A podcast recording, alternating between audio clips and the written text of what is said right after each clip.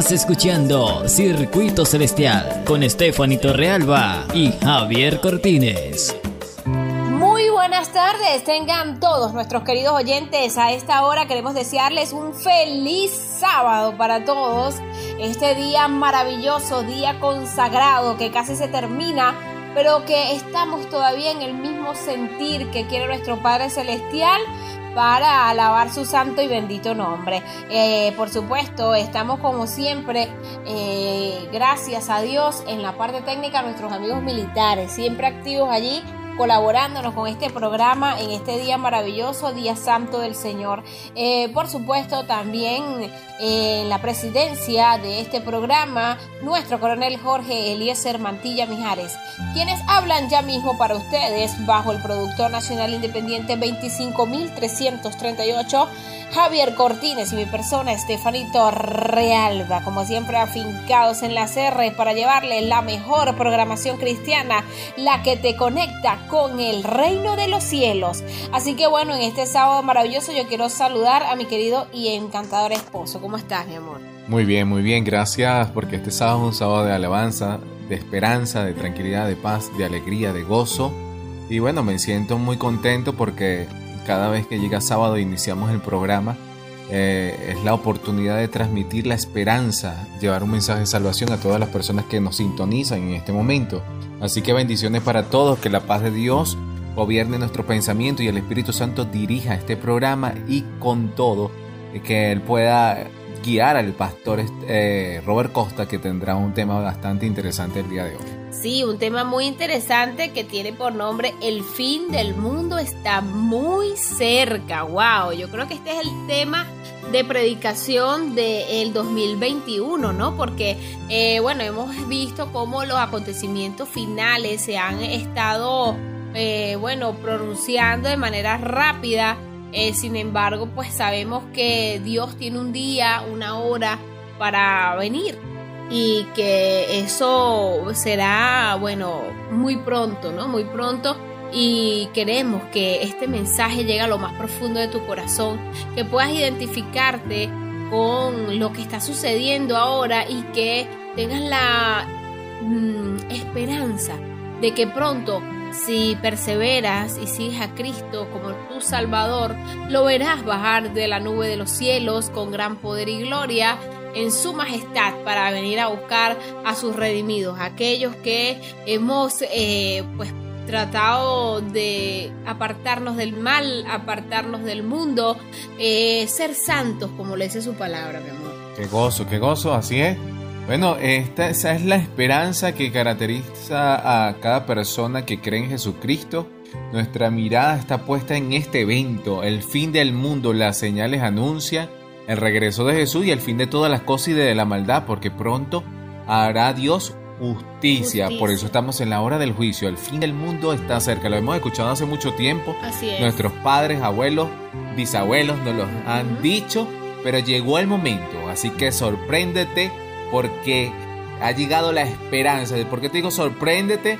Porque es el momento de despertar, es el momento de, hacer un sacudón y decir, estoy viviendo el fin del mundo. Así es. Y tengo que aceptar a Jesús, tengo que buscar de la salvación y vencer toda tentación bajo el poder de la sangre de Jesucristo. Así es. Eh, bueno, nosotros queremos que si tienes algún pedido de oración y deseas seguir estudiando la palabra de Dios, puedas escribirnos al 0424-303-4185. Tu mensaje es muy importante para nosotros.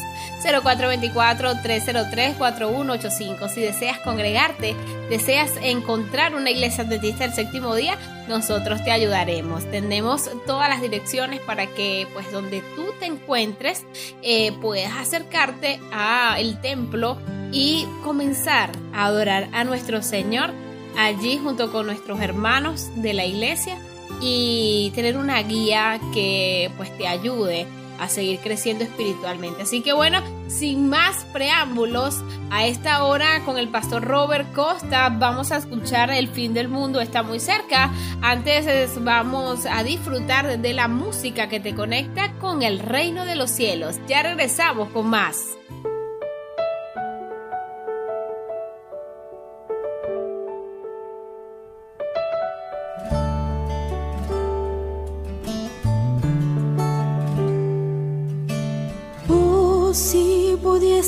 Hablar la lengua de Canaán,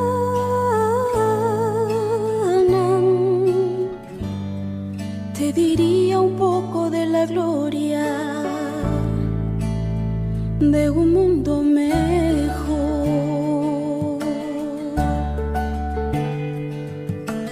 Oh, si pudiese hablar en la lengua de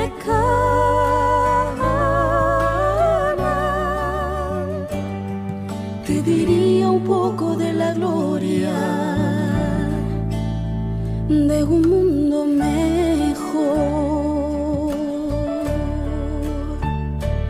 donde noche no hay y el cordero es luz, donde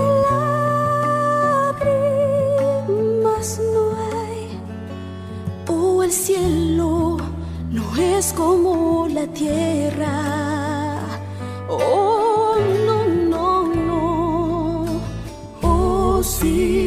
Pudiese hablar en la lengua de Canaán,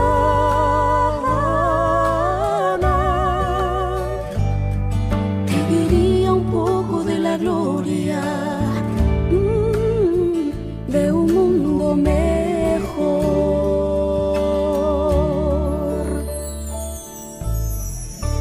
No me es posible describir las maravillas que. Vi tablas de piedra en que estaban esculpidos en letras de oro los nombres de los redimidos. Después de admirar la gloria del templo, salimos y Jesús nos dejó para ir a la ciudad. Pronto oímos su amable voz que decía, Vengan pueblo mío, han salido de una gran tribulación y han hecho mi voluntad, sufrieron por mí. Vengan a la cena que yo mismo serviré. Nosotros exclamamos, aleluya, gloria. Y entramos en la ciudad. Vi una mesa de plata pura, de muchos kilómetros de longitud, y sin embargo nuestra vista la abarcaba toda. Vi el fruto del árbol de la vida, el maná, almendras, higos, granadas, uvas y muchas otras especies de frutas. Le rogué a Jesús que me permitiese comer del fruto, pero me respondió, todavía no. Debes volver de nuevo a la tierra y referir a otros lo que se te ha revelado. Entonces un ángel me transportó suavemente a este oscuro mundo. A veces me parece que no puedo ya permanecer aquí. Tan lóbregas me resultan todas las cosas de la tierra. Me siento tan sola, pues he visto una tierra mejor. Oh, si pudiese volar, cual paloma por cielo y mar, navegar y cruzar el Jordán a un mundo mejor.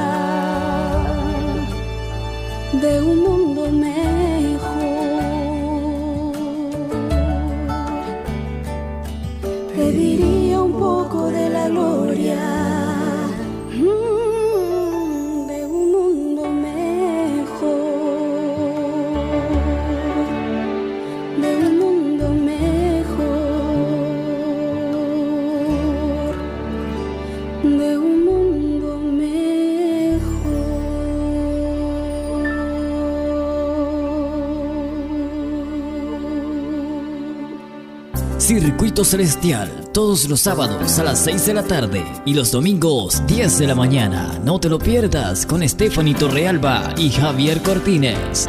Circuito Celestial, cada vez más cerca del cielo. Por el fondo de un verdeante valle tropical se extendía la ciudad de Armero con sus hermosas y blancas casas coloniales con techos de tejas en una de las zonas más fértiles de Colombia.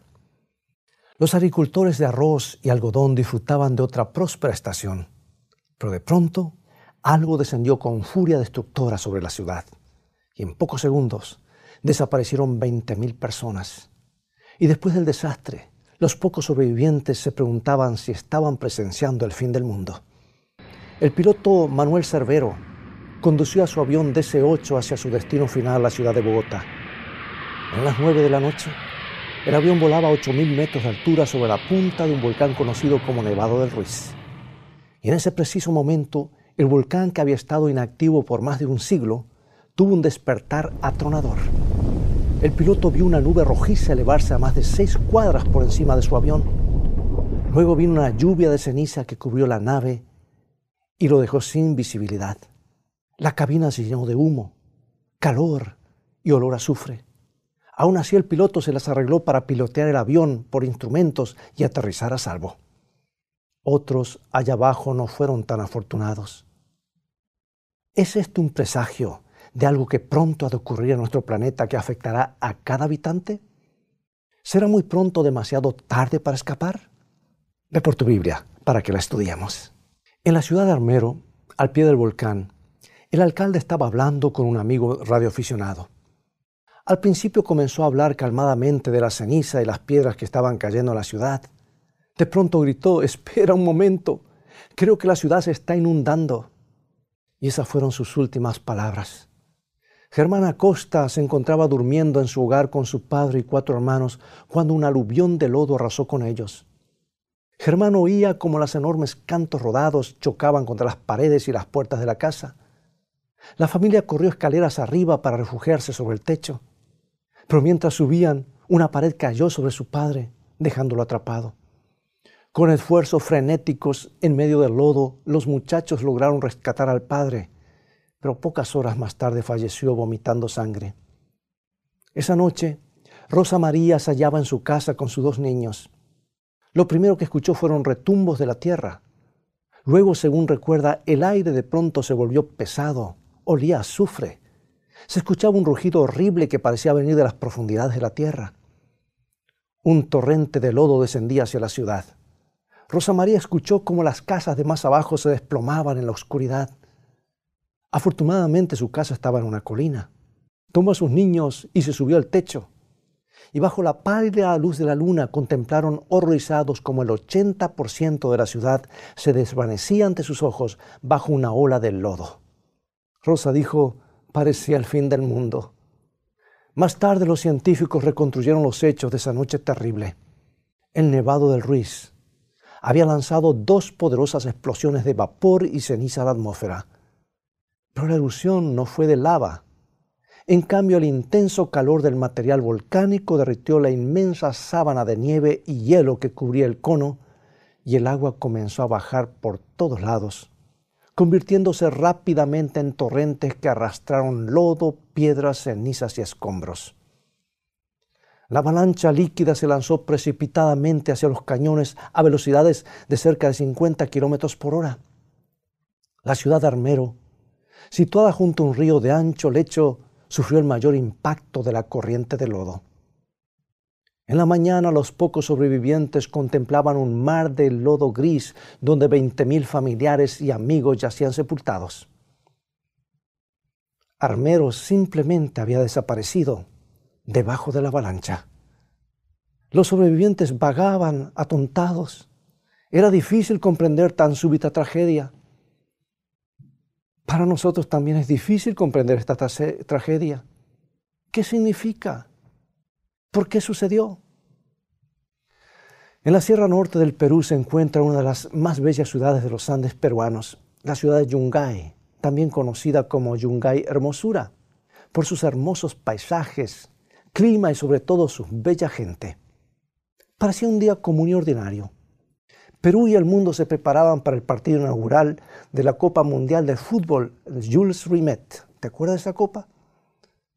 Muchos posiblemente estaban entrenando sus nuevos televisores y las familias se habían reunido para presenciar el mayor espectáculo deportivo del planeta. Pero el mundo, y especialmente el Perú, recuerdan vívidamente lo ocurrido ese día 31 de mayo de 1970. A las 3.23 de la tarde, un severo terremoto de 7.8 grados sacudió todo el valle, causando que se desprendiera una mole de hielo del nevado Huascarán que cayó sobre lagunas glaciares generando una luz que descendió a 200 kilómetros por hora borrando del mapa al pueblo de Yungay en un lapso de tres minutos. Aquel día aparecieron aproximadamente 22.000 personas de manera instantánea. Solo cuatro palmeras y el cementerio quedaron en pie.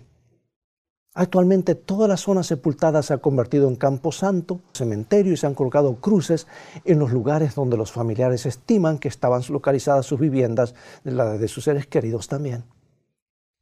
Aquel día terrible el ingeniero Mateo Casaverde, acompañado de un geofísico francés y su esposa, se encontraban en Yungay. Ellos describieron la catástrofe como sigue, y quiero leerla literalmente.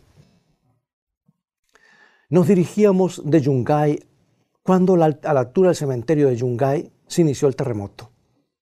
Se podía advertir con mucha claridad la componente vertical de las ondas sísmicas, produciendo grietas sobre el asfalto de la carretera.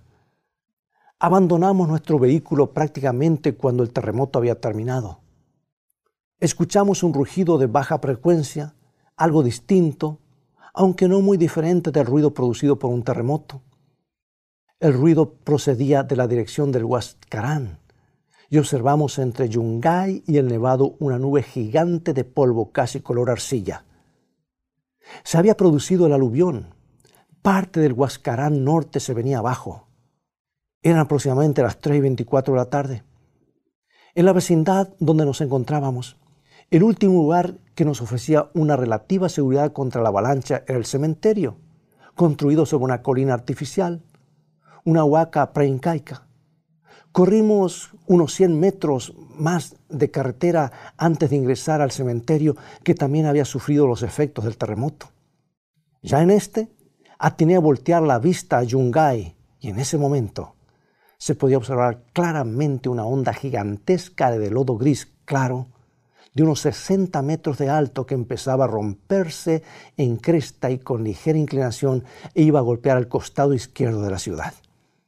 En nuestra carrera sobre las escalinatas logramos alcanzar la tercera terraza, pero estaba obstruida. Allí encontramos un hombre, una mujer y tres niños tratando de alcanzarla. Nos desviamos a la derecha, cuando como un golpe seco del látigo, una porción de la avalancha alcanzó el cementerio en su parte frontal. El lodo pasó unos cinco metros de nuestros pies. El cielo se oscureció por la gran cantidad de polvo posiblemente originado de las casas destruidas de Yungay. Volteamos la mirada y Yungay con sus varios miles de habitantes había desaparecido. Amigos, es ah, difícil comprender esta tragedia. ¿Qué significa? ¿Por qué sucedió? ¿Y qué decir de la explosión del volcán de fuego en Guatemala y la cantidad de familias sepultadas, calcinadas literalmente por la arena volcánica que no pudieron escapar? Y lo peor, otros que pudieron escapar no lo hicieron porque pensaron que era una erupción menor, al igual que ocurrió, ocurrió por décadas. Sabes que hay un versículo en las Escrituras que nos ayuda a iluminar el tema. Fue escrito por San Pablo, inspirado por Dios. Habla del tiempo cuando el mundo será libertado de lo que él llama su esclavitud de corrupción. Y en Romanos capítulo 8, versículo 22 nos dice, porque sabemos que toda la creación gime a una y a una está con dolores de parto hasta ahora. El parto a que Pablo se refiere es el nacimiento de un nuevo mundo, el reino celestial que se inaugura con la segunda venida de Cristo. Esa es la esperanza que nos sostiene. Pero mientras tanto, hay aflicción, angustia y dolor porque la creación todavía sufre la esclavitud. Es que el pecado ha afectado a nuestro planeta mucho más profundamente de lo que la mayoría de nosotros nos damos cuenta.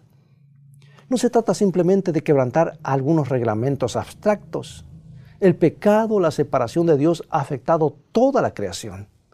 El daño es muy profundo, amigos.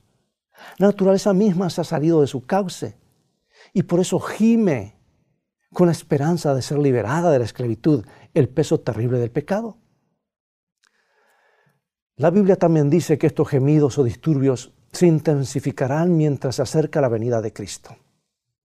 Las señales que proceden de su regreso incluyen no solamente guerras y rumores de guerra, sino también terremotos en diversos lugares. La naturaleza sufrirá destrozos crecientes. Cuando Rosa María contempló la ciudad de Armero completamente destruida, pensó que había llegado el fin del mundo. Y en cierta forma tenía razón. Esa terrible avalancha era una evidencia más de los dolores del nacimiento de un nuevo reino, de la lucha por terminar con la esclavitud del pecado en esta tierra. Yo también veo en esa destructora pared de lodo bajando hacia la ciudad un cuadro de lo que hará el pecado. Cuando escuchamos acerca del fin del mundo, la mayoría de la gente piensa en que Dios hará llover sobre nosotros castigos terribles. ¿Se imaginan su ira consumidora arrasando y poniendo fin a la historia del mundo? Es cierto que Dios es el que controla la historia, pero no debemos olvidar cuál es la verdadera fuerza destructora. Es el pecado mismo. Es el pecado, no es Dios, el destructor. En toda la Biblia se identifica al pecado con la muerte. La paga del pecado, su resultado es inevitable, es la muerte. Y eso nos lleva al libro de Salmos, Salmo 34, 19, que nos dice así. Así encontramos una promesa que Dios librará al justo de todas sus dificultades. Y luego el versículo 21 leemos, matará al malo la maldad. Bueno, eso está muy claro, ¿no es cierto? El mal es un destructor. El libro de Romanos comienza con un detenido estudio de la ira de Dios y su juicio. Pero es interesante notar cómo se define esa ira. En el capítulo 1 se menciona tres veces que Dios entrega a los malvados. Dice que los entrega a sus deseos pecaminosos, los entrega a las pasiones vergonzosas, en fin, los entrega a una mente reprobada. Y aquí vemos cómo Dios muestra su ira retirándose de los que no se arrepienten. Con tristeza los abandona porque ellos no abandonan el pecado y así cosechan resultados, degradación y por fin la destrucción final. Pero amigos, aclaremos algo acerca del fin del mundo. El pecado es destructor. Solamente cuando Dios se ve forzado a retirar su mano y permitir el mal, entonces el desastre recae sobre nosotros. Amigo y amiga, el pecado es tan peligroso como el alud que sepultó Armero y a Yungay. Es mortífero. Y nuestro mundo se está llenando de él. Pero a veces es difícil mirar el peligro. Por alguna razón nos inmunizamos, nos acostumbramos. Los negocios turbios son comunes, todos tienen un ángulo. Nos acostumbramos a ellos, la gente sufre a nuestro alrededor. Pero ¿qué podemos hacer? Nos acostumbramos a ello. Los comediantes presentan en la TV bromas sugestivas, todos se ríen y nos acostumbramos a ello. La escritura nos pide que nunca nos acostumbremos al mal. ¿Escuchaste? Nunca nos acostumbremos al mal. Porque en ella se muestra el pecado como un completo desastre. Declara que el orgullo, la lascivia, la calumnia y la codicia son cosas de las cuales debemos huir. Debemos alejarnos. No conviene contemporarizar con ningún tipo de transgresión. Por supuesto, la mayoría de nosotros estamos de acuerdo con todo esto. Sí, deberíamos purificarnos, Sabemos que hay males que tenemos que enfrentar, pero un número alarmante de personas lo está dejando para después. Esperan una ocasión mejor, esperan hasta tener más edad, esperan algo que los empuje al arrepentimiento. Pero amigo y amiga, algo está sucediendo mientras esperamos, porque el pecado no se queda quieto, aumenta, se fortalece como una luz inmenso que va avanzando.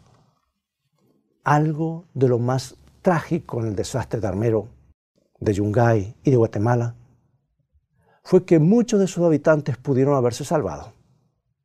Los científicos habían estado eh, descubriendo señales que indicaban que el Nevado del Ruiz podía eh, tener una erupción y que la ciudad de Yungay, que ya había pasado por la misma tragedia dos veces, estaba en zona peligrosa. Los volcanes en Colombia y Guatemala habían estado soltando humo, uno de ellos un año antes del desastre. En dos ocasiones el cráter escupió una lluvia de piedras y cenizas. Las autoridades habían advertido a, las ciudades cercanas que trazaran planes para evitar un desastre y diseñaron mapas que mostraban los lugares que posiblemente serían más afectados por los saludes en caso de una erupción. Y tenían mucha razón. El Instituto Geológico Nacional había recomendado la evacuación de las ciudades situadas al pie del volcán. Y específicamente se refirió a Armero como una de las ciudades que corrían mayor peligro se invitó a un grupo de científicos italianos para que estudiaran el asunto, los cuales presentaron un informe donde decían que se avecinaba una erupción extremadamente peligrosa. Y como resultado, las autoridades establecieron tres grupos de expertos que enfrentaran esta amenaza. Uno para que controlara la actividad volcánica, otro que recopilara información en cuanto a lo que la erupción, eh, en cuanto a lo que la erupción podía hacer, y un tercero para que formulara un plan de emergencia. Todo este trabajo se hizo meses antes de ocurrir el desastre. Se aceptó el peligro, se trazaron los planes preventivos, hasta se dibujaron mapas exactos de las posibles, los posibles saludes. Y sin embargo, nadie estaba preparado cuando la ola de lodo arrasó con Armero. Los planos estaban todavía en el papel. Nada se había implementado. Nadie sabía con exactitud cuándo sería la erupción del volcán. Los habitantes insistieron en postergar la evacuación. Mucha gente sabía lo que deberían hacer y sin embargo nadie estaba haciendo, nadie lo estaba haciendo. Nadie buscó terrenos más altos cuando llegó el desastre. Como lo describió un científico, él dijo el volcán hizo erupción demasiado pronto. Demasiado pronto. ¿Cuánta tragedia encierran esas palabras? Al imaginarse ese mar de lodo que entró en esa ciudad, uno se pregunta, ¿vendrá el fin del mundo demasiado pronto para algunos? ¿Ocurrirá la segunda venida de Cristo demasiado pronto? Lo será para los que se aferren todavía al pecado.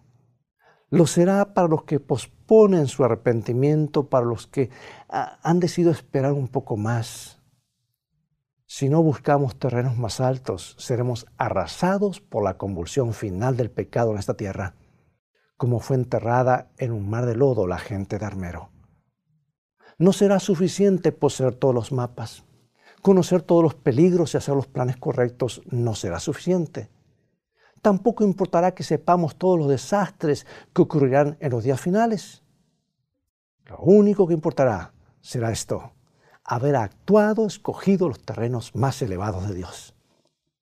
¿Recuerda ese relato en que se encuentra en Génesis en cuanto a la huida de Lot de la ciudad de Sodoma?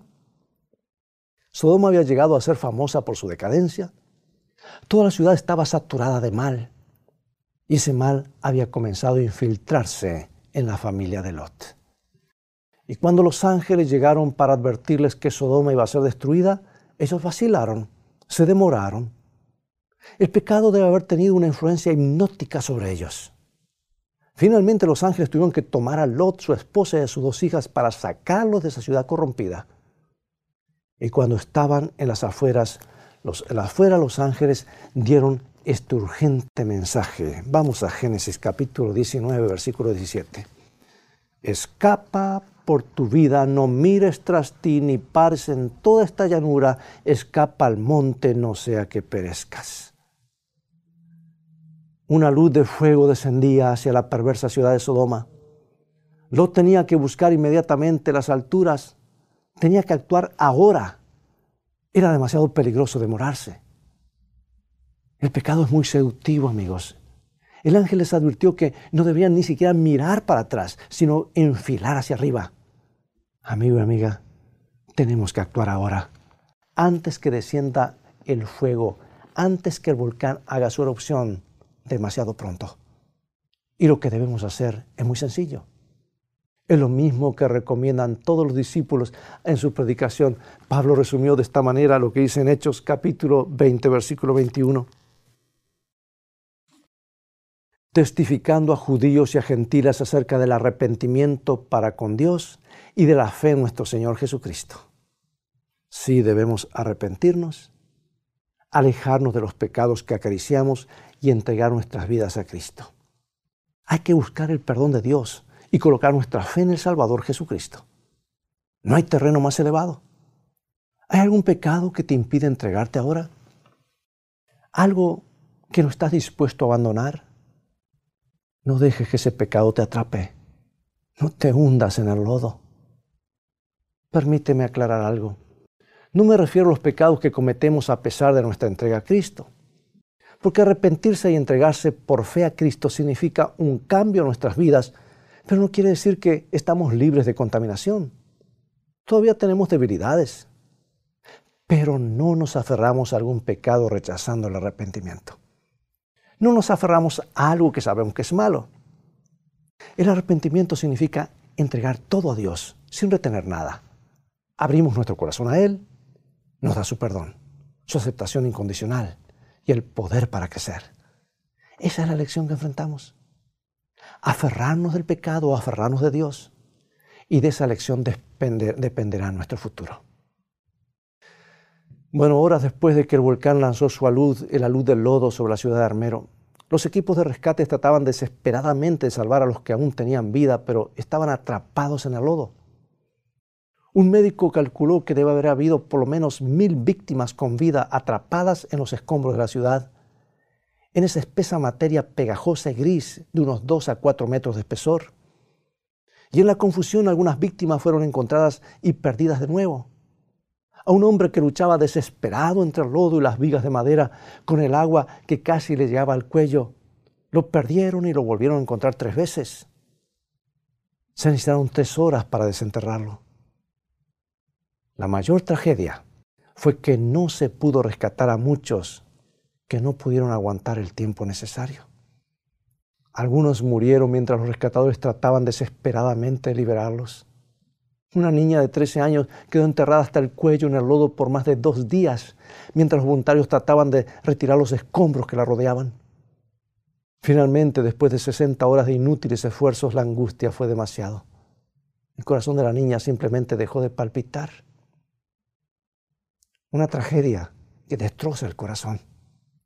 ¿Quién puede imaginarse la pérdida que nuestros hermanos colombianos deben haber sentido? Y para concluir, amigo y amiga, ese desastre nos habla de uno mayor que descenderá a nuestro planeta. Nos recuerda la avalancha final del pecado que resultará en la pérdida eterna. No esperemos tiempos mejores. No seamos sorprendidos acariciando algún pecado. Cuán trágico sería perderlo todo cuando el rescate está tan cerca, cuando los terrenos más altos de Dios están al alcance de nuestras manos. ¿Por qué no te entregas a Dios? ¿Por qué no entregas tu vida sin reservas ahora mismo? No hay tiempo mejor. No te demores. Simplemente abandona tus pecados y coloca tu fe en el gran rescatador, el Salvador, Jesucristo acompáñame en oración. Padre, reconocemos que el pecado es algo serio. No queremos quedar sepultados bajo él. Queremos permanecer en tus terrenos elevados desde ahora hasta el fin. Queremos estar listos cuando la tierra tiemble por última vez. Te queremos confesar nuestra pecaminosidad ahora mismo sin esconder nada, sin dejar nada. Y acéptanos como somos, pero también aceptamos tu sacrificio hecho en nuestro favor y colocamos nuestra fe en tu muerte por nosotros, oh Jesús, y también en tu vida por nosotros y lo que estás haciendo ahora en el santuario celestial. Gracias por tu perdón y aceptación. Ven a reinar en nuestras vidas, desde ahora y para siempre. Amén. Estás escuchando Circuito Celestial con Stephanie Torrealba y Javier Cortines.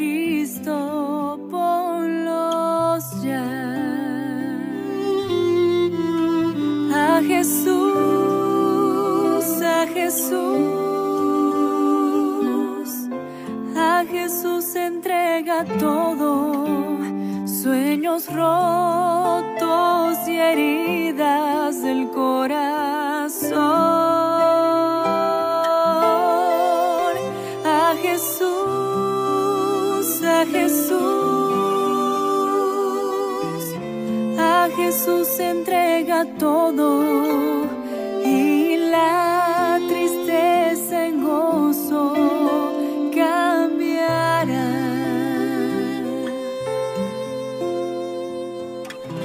Él no prometió sol todos los días. Sé que a veces viene tormenta.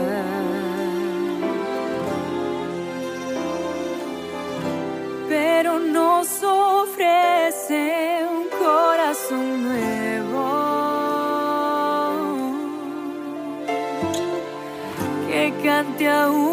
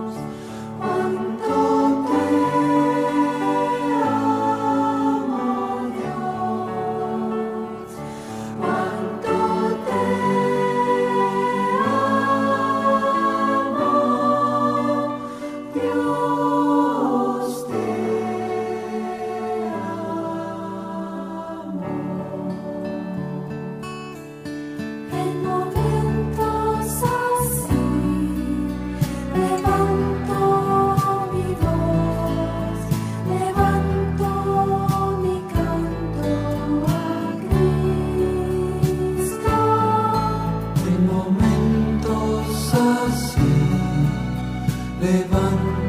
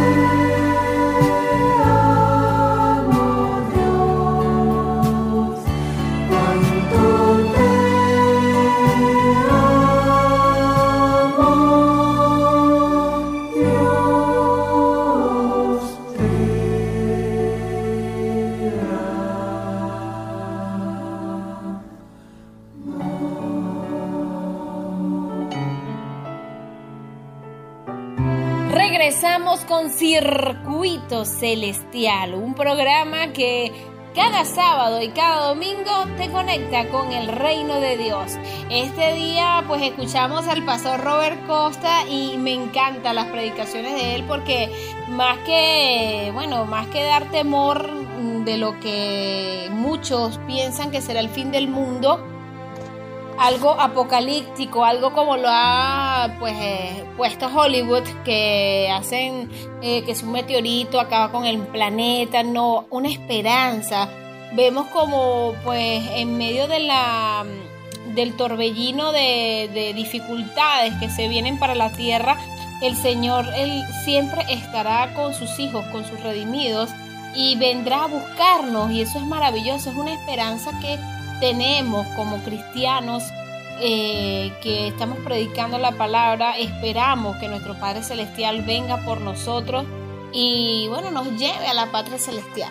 Hay que prepararnos para esa patria, pero yo, yo considero que en estos tiempos que estamos viviendo es el momento de, es una, una oportunidad muy, muy linda que tenemos todos aquellos cristianos de predicar la palabra, porque hay gran necesidad de esperanza, gran necesidad de algo que cambia la situación que estamos viviendo, ¿no? Y eso es el regreso de, de Jesucristo. Por eso miles de personas, habrá miles de conversiones en un día, Así cuando es. se derrame el Espíritu Santo en la lluvia tardía. Y por eso creemos que Jesús viene por segunda vez, que sus señales en Mateo 24, como la dejó escrita, están cumpliéndose al pie de la letra y sabemos que esto nos llena de gozo y esperanza pero sabemos que tenemos todavía un trabajo muy importante que hacer porque hay que llevar este mensaje a todas las naciones, tribu, lengua y pueblo y entonces vendrá el fin. Sabemos que estamos muy cerca, este, queremos que te prepares, pero ayudes a preparar a otros porque este tema que trajo el pastor Robert Costa es un tema de esperanza, pero también para hacer una introspección en nuestro corazón y saber qué estamos haciendo. Así es, un tema de salvación. Así que, amigo, hermano que estás escuchando, si deseas congregarte en una de nuestras iglesias, recuerda que puedes escribirnos al 0424-303-4185. Si has sentido ese llamado de buscar de nuestro Señor, de acercarte a Él con todo tu corazón, de sellar ese pacto eterno a través del bautismo, recuerda que nosotros estamos aquí para ayudarte. Puedes escribirnos al 0424-303-4185. Los domingos estamos haciendo también la fe de Jesús, así que si eres de esos afortunados que has estado haciendo la fe de Jesús con nosotros, eh, envíanos mensajes para que podamos tomarte en cuenta para el próximo, eh, la próxima graduación eh, de nuestros queridos amigos que están realizando la fe de Jesús. Además de eso, queremos que pues solicites tu pedido de oración a través de, nuestro punto de contacto y también queremos recordarte que nos escuchamos a través de Spotify, ¿sí? Así como lo escuchas, si deseas recomendar este programa y que las personas lo puedan seguir escuchando, lo puedes hacer a través de Spotify. Así que eh, queremos recordar también que mañana domingo a las 10 de la mañana vamos a estar eh, en nuestro programa eh, por supuesto con más material que nos traen nuestros pastores de la Radio Mundial Adventista y por supuesto también En la segunda hora tendremos a nuestros amigos de Adra Venezuela.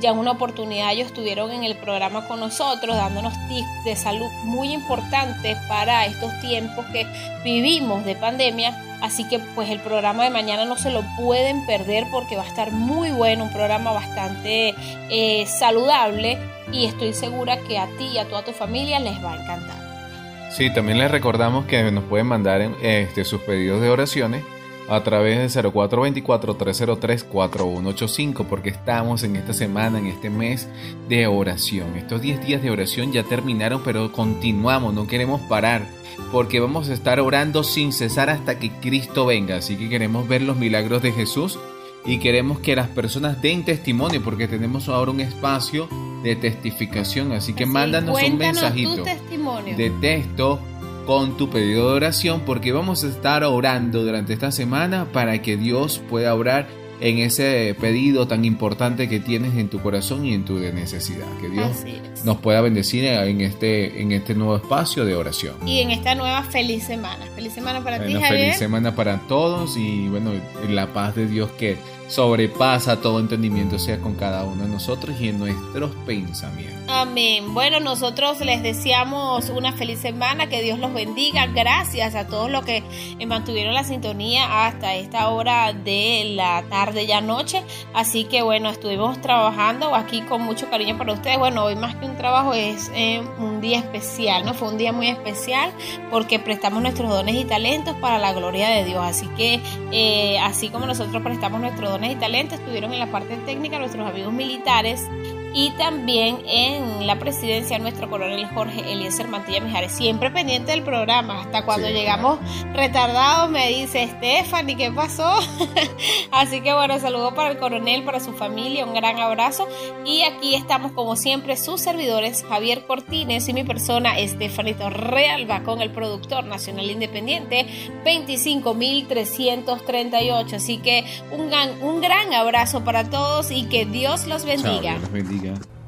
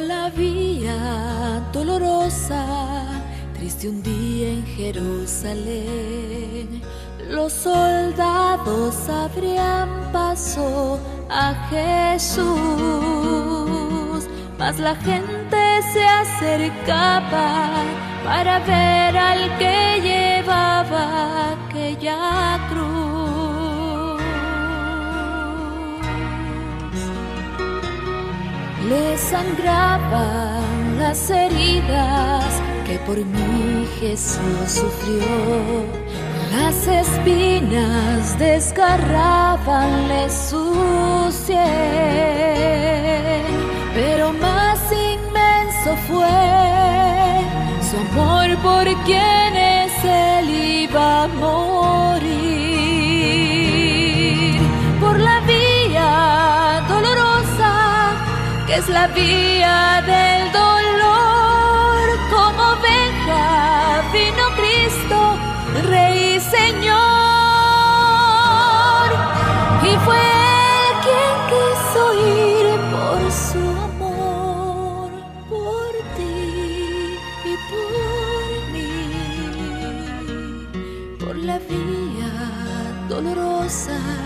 Al Calvario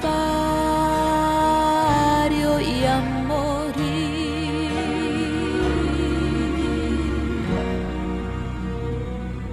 Cargando su cruz a cuesta, mi Señor Jesús subió a la cumbre del Calvario con valor.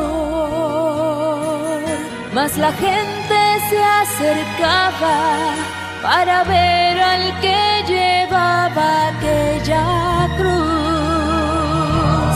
Por la vía dolorosa, que es la vía del dolor, como venga vino Cristo, Rey Señor.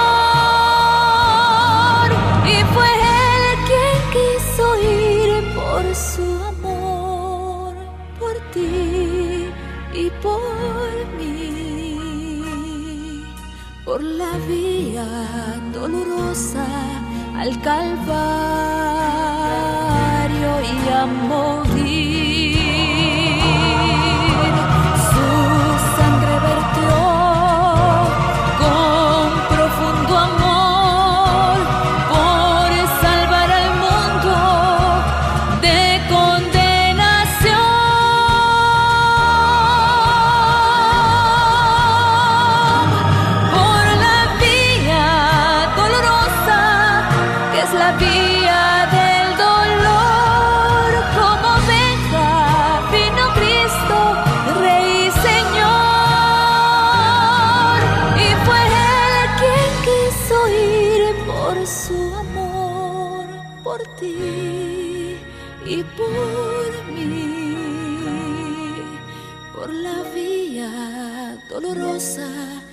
calvario.